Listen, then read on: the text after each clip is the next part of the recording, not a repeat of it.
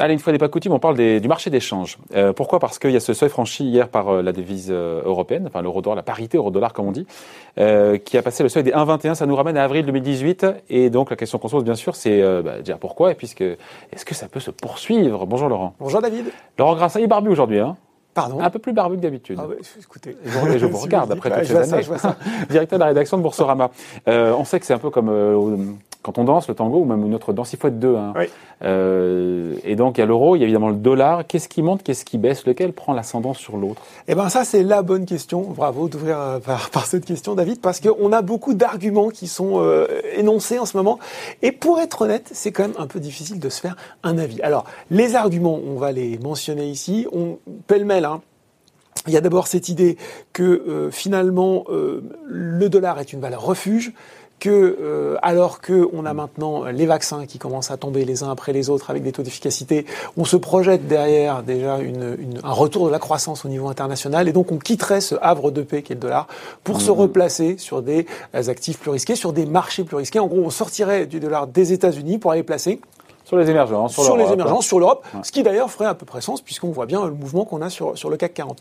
On ajoute à ça qu'on s'attend désormais avec la victoire de Joe Biden à un plan de relance, plan de relance euh, budgétaire qui devrait peut-être là creuser les déficits, creuser la dette avec une fête qui reste extrêmement incommodante, qui dit qu'elle continuerait à être extrêmement incommodante même si l'inflation commençait à repartir. Donc là aussi plutôt un signal euh, plutôt un signal qui pèserait sur le mmh. cours du dollar. Donc euh, c'est plutôt le dollar qui baisse. Alors c'est si plutôt... Alors oui et non parce qu'on ah. se rend compte qu'effectivement quand on le regarde par rapport à, à, ce fameux panier de devises internationales depuis le début de l'année, eh ben effectivement il baisse euh, clairement. Hein, on peut suivre aussi la parité euh, dollar-yen, mais on se rend compte aussi que bah, l'euro lui s'apprécie non pas que face au dollar, mais aussi ah. euh, face au, à la livre sterling, c'est plus 7% depuis le début de l'année, face au yen.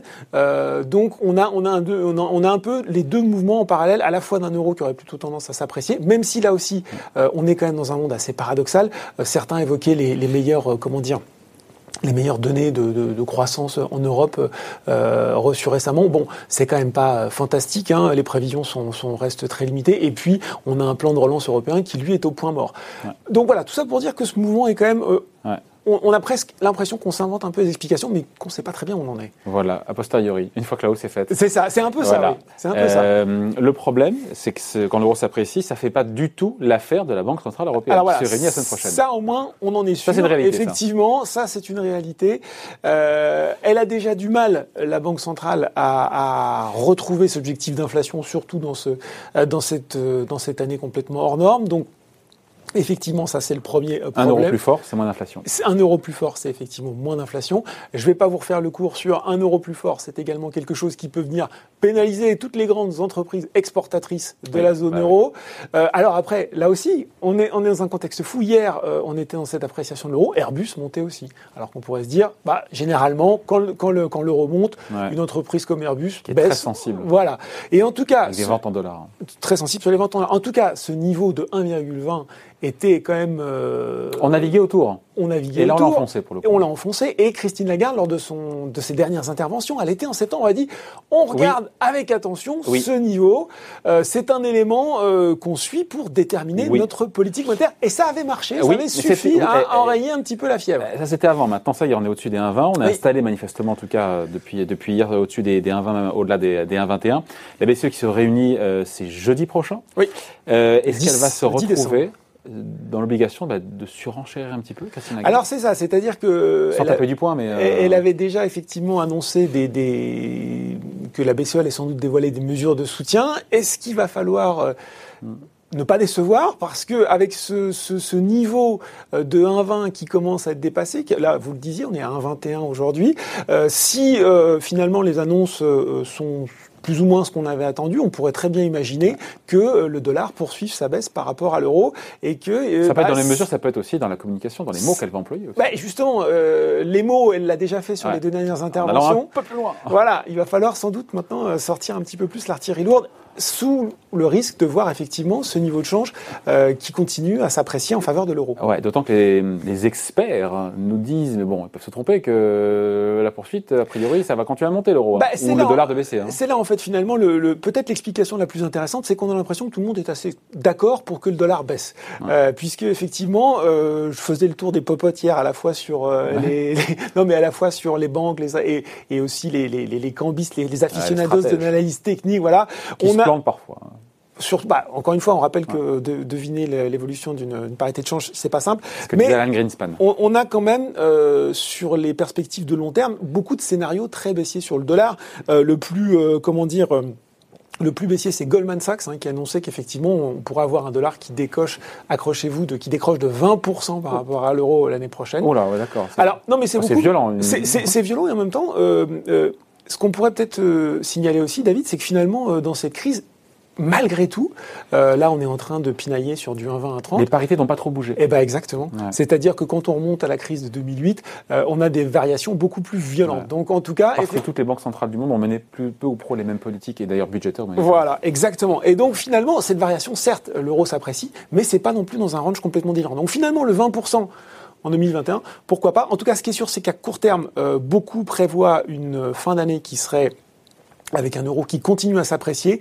Euh, alors les, les, les, les fans hein, de l'analyse technique euh, qui regardent cette zone de 1, 1, 20, 1, 20, ouais. 1, 21 disent qu'effectivement si euh, là elle, est, elle, elle, est enfoncée entre guillemets cette résistance est dépassée, on pourrait arriver vers du 1,25, 1,27 d'ici la fin de l'année, début de l'année prochaine. Oh, ce sera rapide là pour le coup. Hein. Bon, après, on est à 1,21, voilà, ouais. pourquoi pas. Hein. Après, bon, il y a le consensus qui dit que ça devrait, ça pourrait s'apprécier, sauf, j'ai envie de dire, sauf si encore une fois, la BCE euh, annonce voilà, bah, des mesures qui sont euh, significatives d'ampleur euh, bah, oui. là, jeudi prochain. Et puis il reste encore une fois beaucoup d'inconnus dans la balance. Euh, il y a les perspectives économiques de la zone euro, il y a les résultats sans doute au quatrième trimestre si on s'aperçoit que la croissance en Europe est moins bonne. On est quand même, David, dans un, dans un dans un moment qui est, dingue à, beaucoup de niveaux et euh, ce qu'on qu croyait pour acquis, c'est-à-dire les triggers, les leviers qui font baisser ou augmenter une devise, sont-ils aussi pertinents qu'ils l'étaient il y a encore quelques, mois?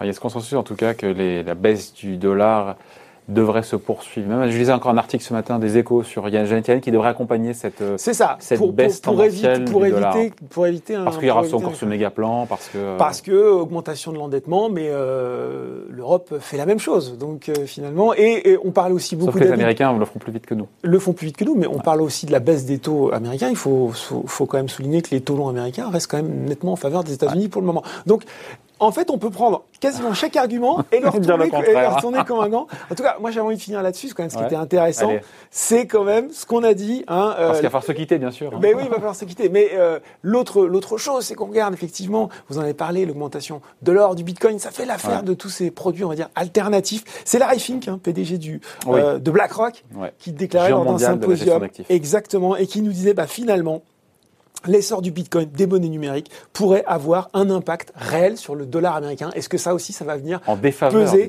en défaveur, bien sûr. Alors lui, il parle pas des Américains, il dit des détenteurs internationaux euh, d'actifs en dollars. Est-ce que le fait d'avoir une véritable monnaie numérique séparée des actifs en dollars changerait il la nécessité? Alors c'est toujours la vieille histoire, finalement, qui va venir détrôner le, le dollar, dollar, en roi. tant que ouais. euh, monnaie préférée pour les réserves de change? Bon, peut-être au début d'une nouvelle histoire, c'est intéressant, oui. Surtout que c'est Larry Fink, c'est pas n'importe qui qui, voilà. qui, dit ça. Merci en tout cas, merci beaucoup Laurent. Bonne merci journée. David. Salut, ciao.